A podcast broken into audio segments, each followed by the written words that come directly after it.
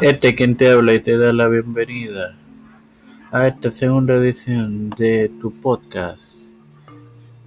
Cosas que debes saber en su segunda temporada de tu hermano Mar Muxo.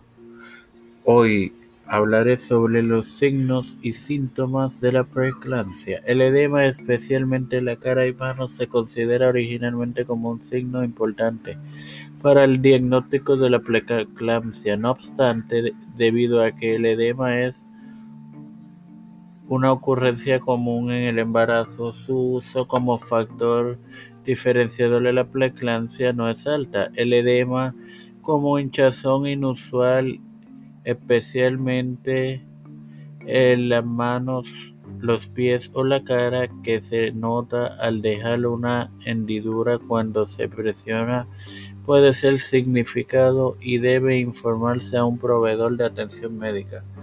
Sin más nada que agregar,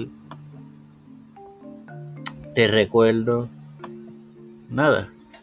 Gracias.